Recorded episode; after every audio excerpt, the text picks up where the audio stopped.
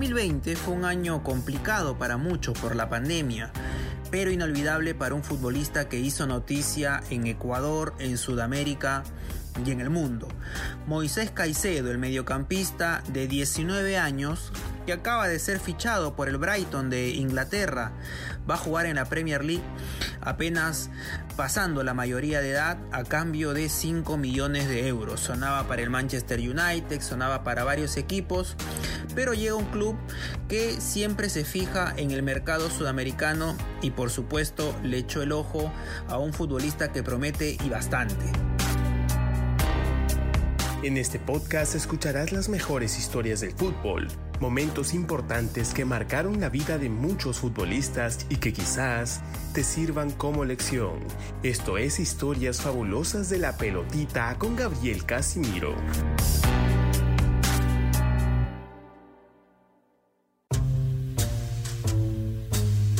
El año pasado, Moisés Caicedo hizo noticia porque en octubre le marcó a Uruguay y se convirtió en el primer jugador nacido en el siglo XXI en marcar en las eliminatorias de Conmebol.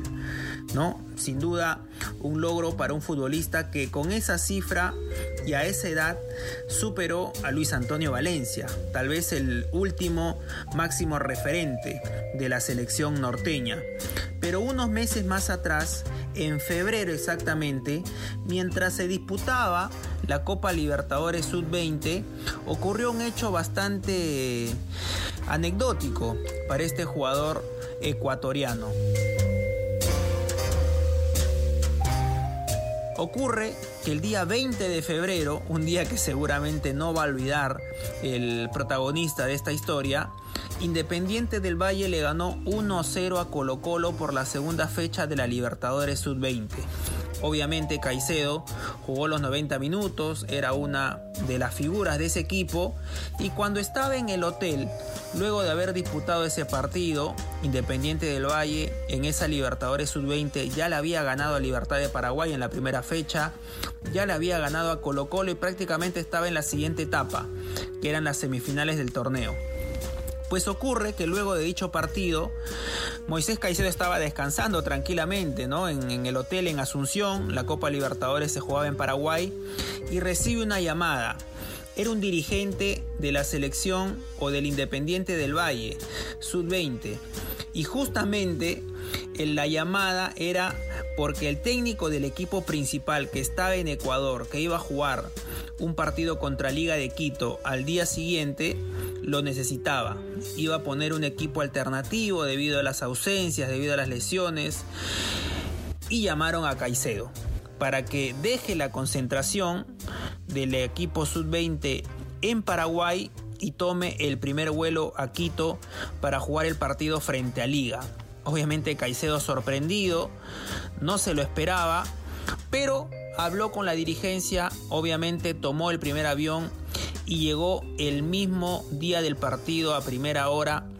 Se unió rápidamente a sus compañeros, un viaje de aproximadamente 8 horas y cuando llegó disputó el partido donde el Independiente del Valle, con Caicedo como figura y como autor de uno de los goles, le ganó nada menos que a Liga de Quito por 3 a 2.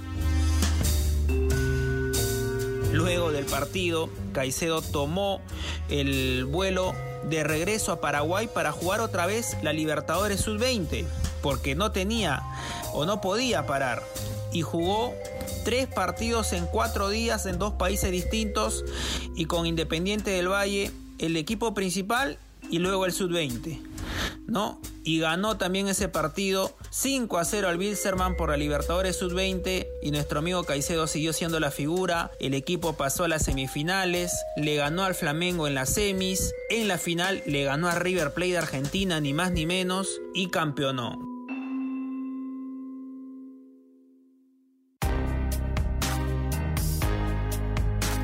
Moisés Caicedo demostró el compromiso que tenía con el equipo para de un momento a otro estar apareciendo en un país distinto y jugar un partido donde inicialmente no estaba en los planes, pero así, ¿no? La moraleja obviamente nos deja hay que aprovechar las oportunidades y Caicedo lo hizo. Luego fue la figura del Independiente del Valle, considerada una de las mejores academias de Sudamérica.